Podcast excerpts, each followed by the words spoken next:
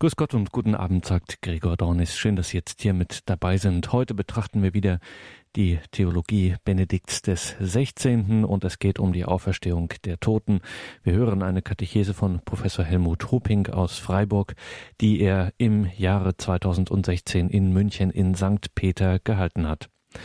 Benedikt XVI. Josef Ratzinger, er feierte in diesem Jahr am Ostersonntag seinen 90. Geburtstag und deswegen muss natürlich diese Katechese von Helmut Rupping auch heute hier in unserem Programm sein, die Auferstehung der Toten bei Josef Ratzinger, Benedikt dem 16. Gehalten hat diesen Vortrag Professor Helmut Rupping, der Dogmatiker und Liturgiewissenschaftler von der Uni Freiburg. Gehalten hat er diesen Vortrag in der Osteroktav 2016 im Rahmen der Katechesen in St. Peter in München und wurde dort eingangs begrüßt und vorgestellt. Herr Professor Hoping wurde 1956 in Meppen geboren und studierte von 1976 bis 82 Philosophie, Theologie und Pädagogik an der Universität Münster. In den Jahren 82 bis 96 arbeitete er als wissenschaftlicher Mitarbeiter, Angestellter und als Hochschulassistent an der Universität Tübingen. 1989 promovierte er zum Doktor der Theologie und wurde für seine Dissertation mit dem Karl-Rahner-Preis für theologische Forschung ausgezeichnet. Nach der Habilitation im Jahr 1995 folgten mehrere Forschungsaufenthalte und Lehrtätigkeiten unter anderem an der Catholic University of America in Washington, D.C., der Universität Luzern sowie am Boston College in den USA. Seit dem Jahr 2000 ist Professor Hoping Inhaber des Lehrstuhls für Dogmatik und Liturgiewissenschaft an der Theologischen Fakultät der Universität Freiburg und war von 2004 bis 2008 Dekan der Fakultät. Er ist darüber hinaus von 2006 bis 2014 theologischer Berater der Liturgiekommission der Deutschen Bischofskonferenz gewesen sowie Mitglied und Beirat der Görres-Gesellschaft zur Pflege der Wissenschaft.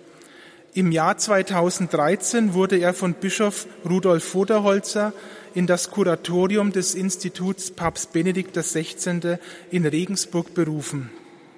Herr Professor Hopping wird heute eine Katechese zu dem Thema die Auferstehung der Toten bei Josef Ratzinger halten.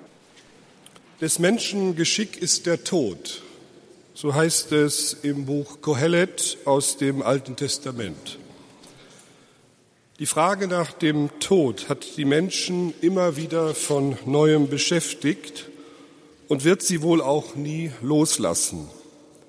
Menschen fragen, ob mit dem Tod alles aus ist oder ob es für sie eine Zukunft jenseits des Todes gibt.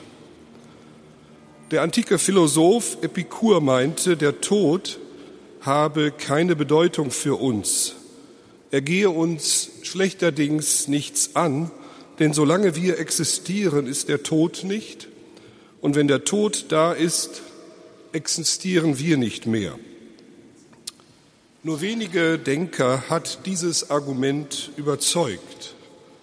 Die Frage, was es mit dem Tod auf sich hat, lässt sich dadurch auch nicht abweisen.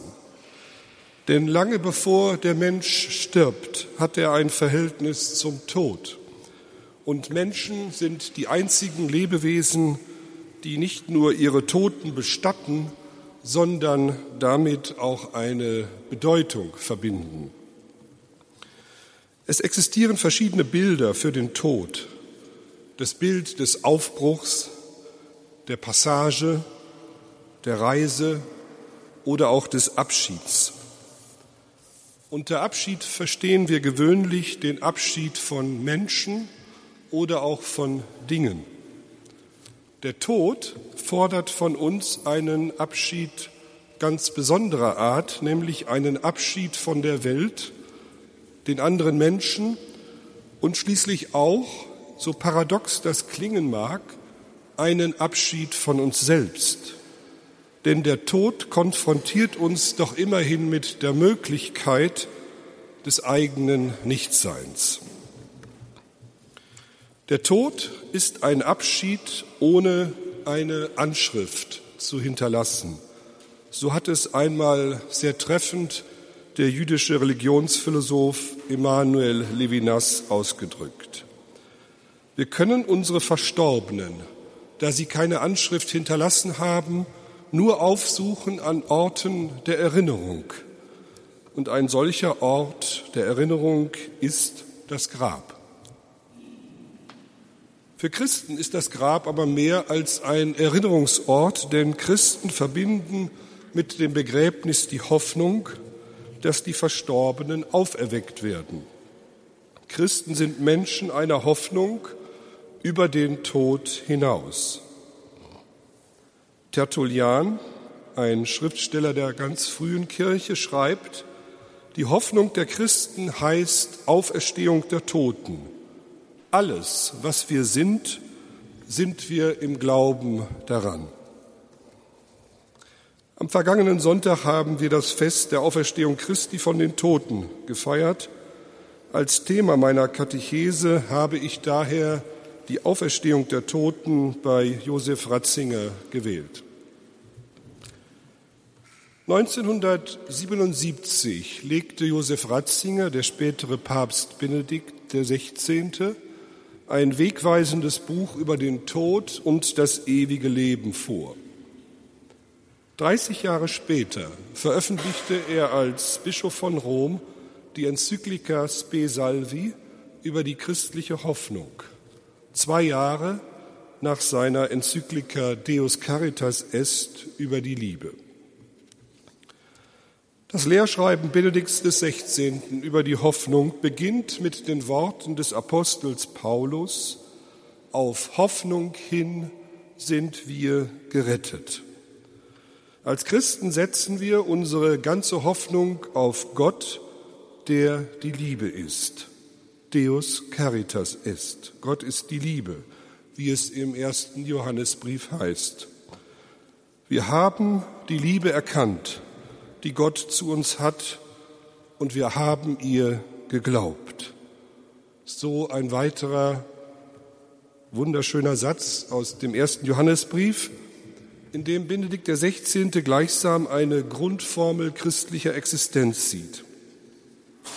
Denn als Christen glauben wir der Liebe, die Gott uns in seinem Sohn gezeigt hat, in seinem Leben, in seinem Sterben und in seiner Auferweckung. Die Macht der Liebe Gottes aber reicht bis in das dunkle Grab hinab, in das man den Gekreuzigten gelegt hat. Ostern ist keine Projektion enttäuschter Jünger, die ihren Meister verloren haben. Christus ist wahrhaft auferstanden als der Erste der Entschlafenen. Christus lebt, er hat die Ketten des Todes zerbrochen, aus der Tiefe des Grabes stieg er als Sieger empor, um Himmel und Erde zu versöhnen. So lautet die Botschaft des Exultit, das wir in der Osternacht gehört haben. Friedrich Nietzsche, auf den Josef Ratzinger in seinen Schriften mehrfach Bezug nimmt, hat dem Christentum vorgeworfen, mit seiner Jenseitshoffnung das Diesseits verraten zu haben. Nietzsche sieht im Christentum eine Religion der Vertröstung die den Menschen mit einem Ideenhimmel abspeist. Platonismus für das Volk nennt Nietzsche das Christentum. Und dagegen stellt er den Willen zur Macht im ewigen Kreislauf von Leben und Tod, von Entstehen und Vergehen, Lust und Schmerz. Nur wo Gräber sind, gibt es Auferstehungen, heißt es im Grablied, im Also sprach Zarathustra von Nietzsche. Zarathustra, der ein Loblied auf den Willen zur Macht anstimmt. Und so singt er, ja, ein unverwundbares, unbegrabbares ist an mir, ein felsensprengendes, das heißt mein Wille. Für Josef Ratzinger hat die christliche Hoffnung auf Auferstehung nichts mit Vertröstung oder Weltflucht zu tun, da mit dem jüdischen Erbe des christlichen Auferstehungsglaubens untrennbar die Hoffnung auf Gerechtigkeit für alle, die Lebenden und die Verstorbenen, besonders die Opfer von Gewalt, verbunden ist. Mit dieser Hoffnung auf eine Gerechtigkeit für alle bleibt der christliche Auferstehungsglaube, so Josef Ratzinger, der Erde treu, auf der so viel Unrecht und Leid geschieht.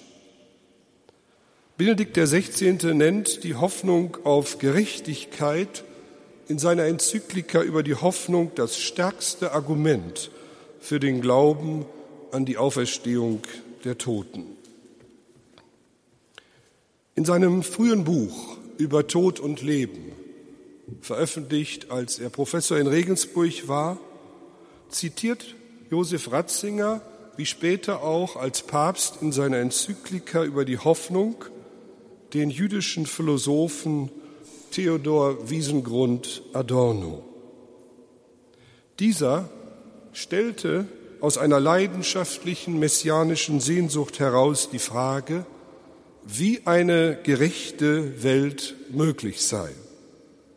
Und die Antwort lautete, eine solche Welt, die Gerechtigkeit schafft für alle, nicht nur für die Sieger, sondern auch für die Opfer, nicht nur für die Lebenden, sondern auch für die Verstorbenen. Eine solche Welt ist nur möglich in einer Welt, in der nicht nur bestehendes Leiden abgeschafft, sondern noch das unwiderruflich Vergangene widerrufen wäre.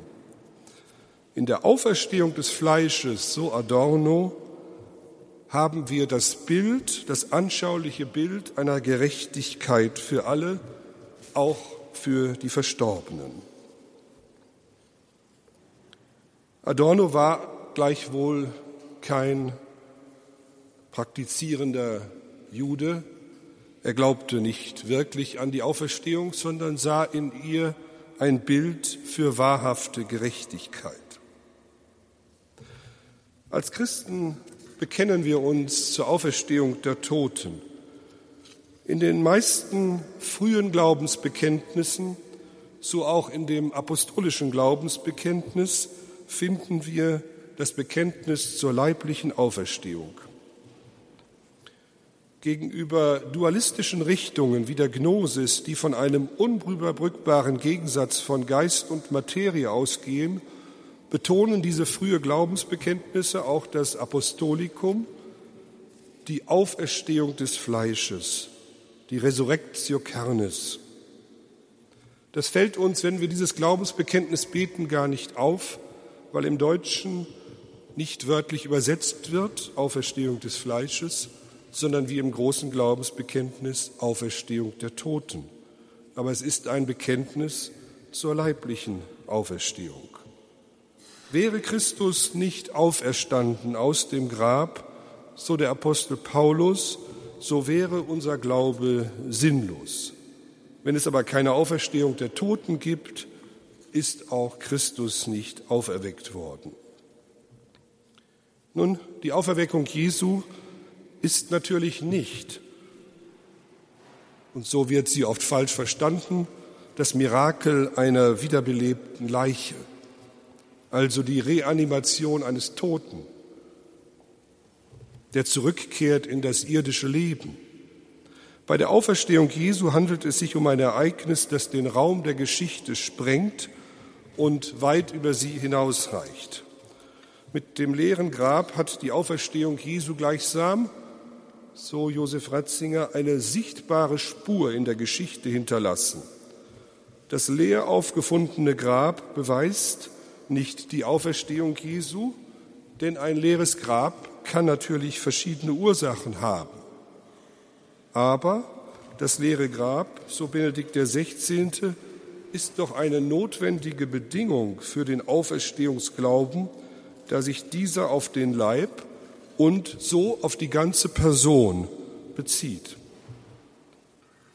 Mit der Auferstehung Jesu von den Toten ist eingetreten der auferweckte Gekreuzigte in eine ganz neue Weise von Leiblichkeit, die nicht mehr den physischen Gesetzen unterliegt. In der Pfingstrede des Apostels Paulus heißt es, dass der Leichnam Jesu die Verwesung nicht geschaut hat. Die Auferstehung ist gleichsam, und so drückt es Benedikt XVI. in seinem Jesusbuch aus, eine Transformation, die für Zeit, Raum und Materie ganz neue Dimensionen eröffnet und für uns einen neuen Raum des Lebens und des Mitseins mit Gott. Und Benedikt XVI. geht so weit, die Auferstehung mit einem sehr, sehr kühnen Bild, nämlich eines Mutationssprungs in der Geschichte zu vergleichen. Und er tut es deshalb, weil er den Eindruck hat, dass vielfach der Glaube an die Auferstehung der Toten, auch an die Auferstehung Jesu, spiritualisiert wird. Doch die Botschaft von der Auferstehung Jesu hätte sich in Jerusalem nicht einen einzigen Tag halten können, wenn man das Grab mit dem Leichnam Jesu darin hätte zeigen können. Und das Grab, so sagen uns die Evangelien, Jesu war bekannt. Unsere eigene Auferstehung erfolgt, so bekennen wir im Glaubensbekenntnis, bei der Wiederkunft Christi. Dies bekennen wir im dritten Artikel des Credo. Doch die Frage ist, wo sind die Verstorbenen? Wo sind jene jetzt, die schon verstorben sind? Das Neue Testament sagt darüber nicht sehr viel. Es spricht in Bildern von Abrahams Schoß oder auch vom Paradies. Von einem über Jahrhunderte, Jahrtausende hinziehenden Todesschlaf ist im Neuen Testament keine Rede. Jesus Christus sagt von sich, ich bin die Auferstehung und das Leben.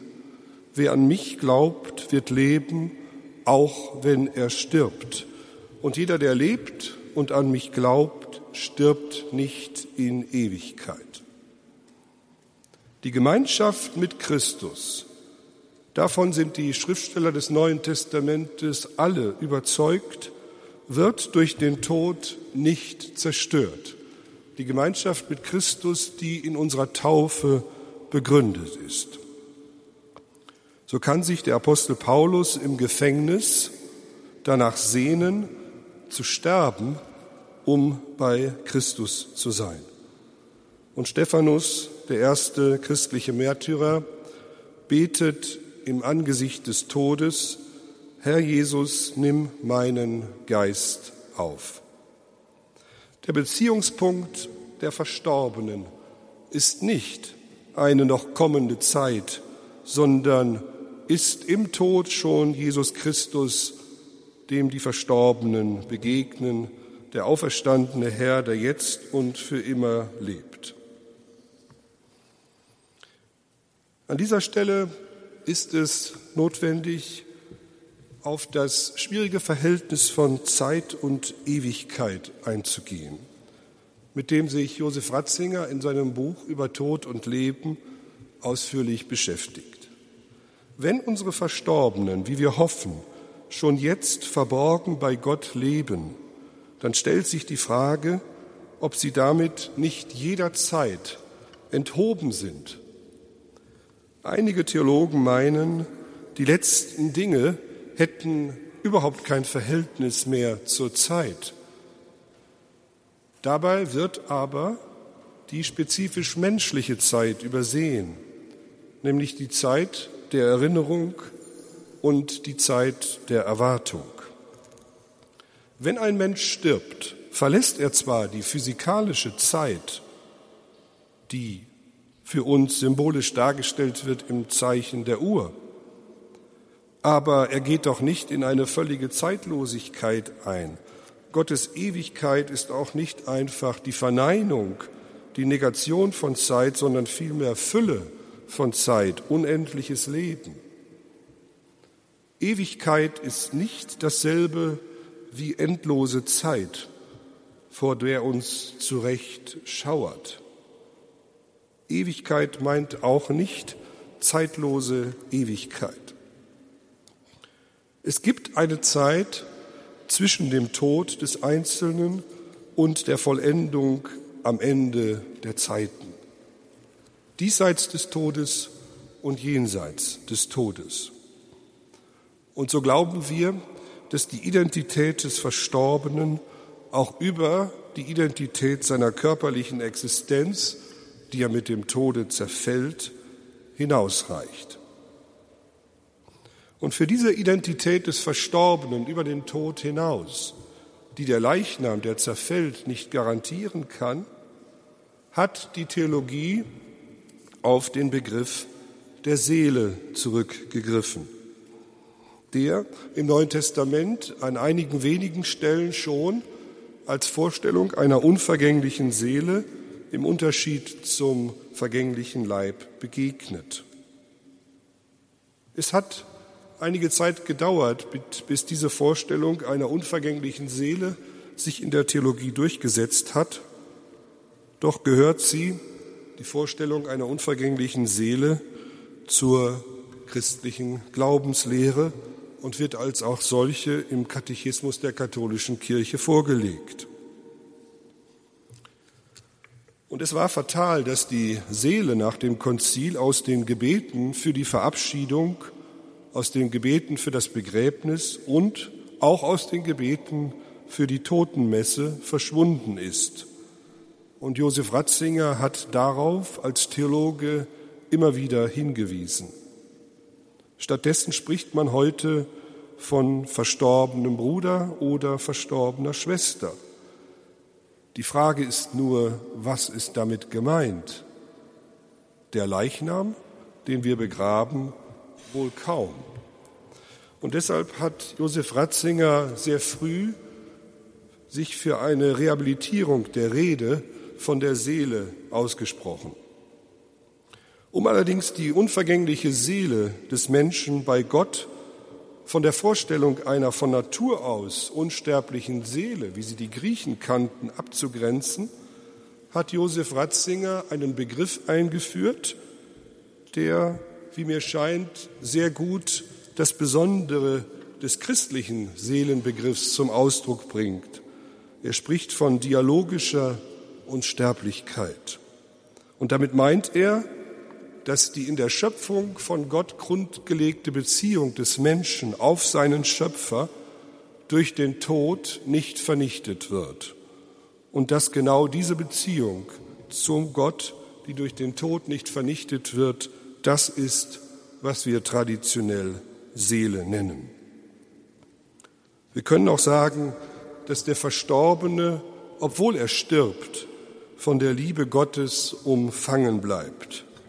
Gottes Liebe ist gleichsam, so sagt es Josef Ratzinger einmal, des Menschen Ewigkeit. Von Erik Petersen, dessen Werk Josef Ratzinger sehr intensiv studiert hat, stammt der schöne Satz, nur wenn der Name Gottes über uns genannt wird, können wir hoffen, nicht vergessen zu sein. Die menschliche Erinnerung ist endlich. Sie wird irgendwann enden in den Jahrhunderten. Aber Gottes Erinnerung an uns ist beständig, sie ist treu und sie ist ewig. Nun, die Seele, ein Begriff, der in letzter Zeit wieder häufiger verwendet wird, ist natürlich nicht irgendein etwas im Menschen, das etwa im Gehirn zu finden wäre sondern sie ist eben die Beziehung des Menschen auf Gott, die Gott selbst geschaffen hat, damit der Mensch teilhat am ewigen Leben bei Gott. Ewiges Leben aber bedeutet nicht, wie wir gesehen haben, völlige Zeitlosigkeit. Wären die Verstorbenen in einer zeitlosen Ewigkeit, so wäre das fürbittende Gebet für jene Verstorbenen – die noch der Reinigung bedürfen, auch sinnlos. Die Reinigung, die wir mit dem Wort des Purgatoriums verbinden, ist nicht ein Ort, nicht eine Hölle auf Zeit, sondern ist ein Prozess der Begegnung mit Christus, in dem er mit seiner Liebe alles in uns ausbrennt, was noch nicht ganz heil ist. Nun hat eine Reihe von Theologen vorgeschlagen, auf die Unterscheidung zwischen vergänglichem Leib und unvergänglicher Seele ganz zu verzichten und die Auferstehung als eine Auferstehung im Tod zu verstehen. Denn mit dem Tod trete man ja aus der Zeit der Geschichte heraus und gehe in die Ewigkeit Gottes ein. Und im Leichnam der Verstorbenen sehen Vertreter eine Auferweckung im Tod nur eine materielle Hülle, die für die Wirklichkeit der Auferstehung keine Bedeutung hat. Josef Ratzinger hat sich in seinem Buch von 1977 über Tod und ewiges Leben sehr kritisch mit diesen Theologen auseinandergesetzt. Und zwar deshalb, weil er hier einen fragwürdigen Dualismus, eine fragwürdige Entgegensetzung von Geist und Materie sieht. Denn, so sein Einwand, auch die Materie gehört zur guten Schöpfung Gottes, nicht nur der Geist und das Leben. Von Isaac Newton, dem Begründer der modernen Physik, wird folgende Geschichte erzählt. Newton ging an einem Ostermorgen mit seinen Schülern spazieren. Sie kamen an einem Friedhof vorbei. Da sprach einer der Schüler in leichtem Spott, Meister, wer kann glauben, dass der Staub dieser Toten je wieder zu einem Leib und Leben geformt werden soll? Newton antwortete, habe ein wenig Geduld. Während der nächsten Physikstunde ließ sich der Meister eine Handvoll Eisenstaub bringen mengte ihn unter Erdenstaub und fragte den Spötter, wer sammelt diese Stäubchen Eisen wieder aus dem Staub der Erde? Als der Schüler keine Antwort wusste, nahm Newton einen Magneten und hielt ihn über die Mischung. Im selben Augenblick kam Leben und Bewegung in den Staub. Im Nu flogen sämtliche Eisenteile dem Magneten zu. Ernst sah der Meister den Spötter und die übrigen Schüler an und sprach, der solche Kraft dem toten Magneten gab, wird er nicht Größeres unserer Seele geben, wenn sie einstens am Auferstehungstag der Umkleidung durch den verklärten Staub bedarf? Wir wissen heute, anders als Newton, um die unvorstellbaren Ausmaße der Materie des Universums, um, das, um die unvorstellbare Größe des Universums, das Gott so gestaltet hat, dass daraus über Milliarden von Jahren menschliches Leben hervorgehen konnte. Und als Christen glauben wir, dass der Mensch nicht ein blender Zufall der Natur ist, sondern wie sich Josef Ratzinger immer wieder ausgedrückt hat, auch in seiner Lehrverkündigung als Papst, der Mensch ist kein blinder Zufall, sondern er ist ein fleischgewordener Gedanke Gottes. Leibliche Auferstehung meint, dass der Leichnam und was von ihm übrig bleibt, mit der gesamten Materie des Universums vollendet wird, in einer Transformation, so Josef Ratzinger, die so unvorstellbar ist, wie der Urknall selbst. Mit dem Apostel Paulus wendet sich Josef Ratzinger gegen jede Form einer Spiritualisierung der Auferstehung, wie sie in der modernen Theologie vielfach anzutreffen ist.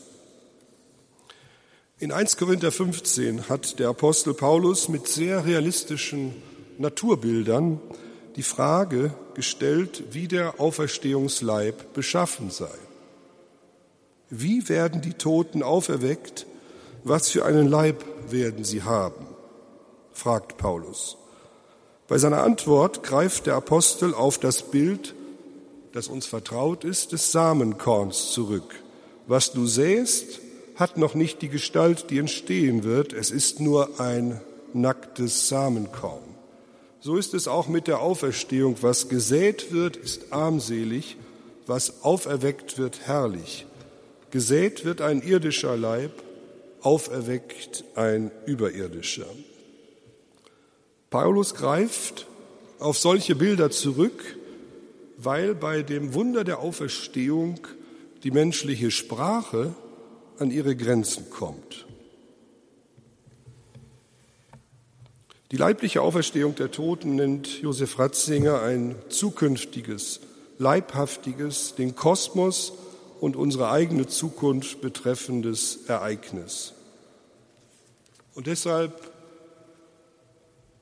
erklärt er sehr deutlich gegen Vertreter einer Auferstehung im Tod, dass der jüngste Tag eben nicht identisch ist mit dem individuellen Tod, sondern mit dem Ende der Geschichte. Wie sollte auch die Geschichte jenseits des Todes vollendet sein, während sie diesseits des Todes in der Zeit, in der wir noch leben, ja weiterläuft? Als Christen glauben wir doch an eine Gemeinschaft von Lebenden und Toten, die sich immer wieder ausdrückt im fürbittenden Gebet für die Verstorbenen. Die Auferstehung der Toten geschieht also nicht im Tod, so Josef Ratzinger, sondern die leibliche Auferstehung geschieht am Ende der Zeit. Die Auferstehung darf auch nicht so interpretiert werden, als sei sie identisch mit der Bekehrung oder mit dem Geschehen der Taufe. Auch dagegen wendet sich der Apostel Paulus im zweiten Timotheusbrief. Auferstehung ist mehr als die mystische Erfahrung der Bekehrung. Auf der anderen Seite aber beginnt das ewige Leben für uns schon im Tod. Der Mensch hat in Christus schon jetzt Anteil am ewigen Leben. Und Paulus macht dies besonders deutlich im sechsten Kapitel des Römerbriefes in seiner großen Taufkatechese. Der heilige Ambrosius, der den heiligen Augustinus zum Christentum führte, sagte, Leben heißt mit Christus sein. Wo Christus ist, da ist somit Leben. Und in Christus sein heißt und bedeutet, dass Christus selbst, der auferweckte Gekreuzigte, ein Verhältnis zur Zeit hat. Denn wir glauben, dass er gegenwärtig ist im Wort der Verkündigung und im Zeichen des Brotes und des Weines.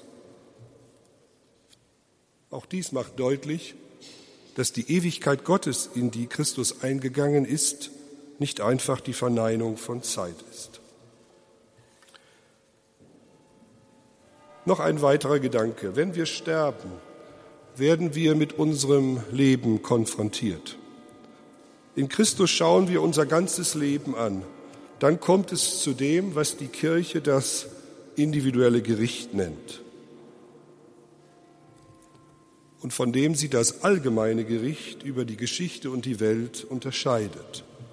In unserem persönlichen Gericht fragt Christus nach unserem Leben denn wir alle müssen vor dem Richterstuhl Christi offenbar werden, damit jeder seinen Lohn empfängt für das Gute und das Böse, das er im irdischen Leben getan hat, so der Apostel Paulus.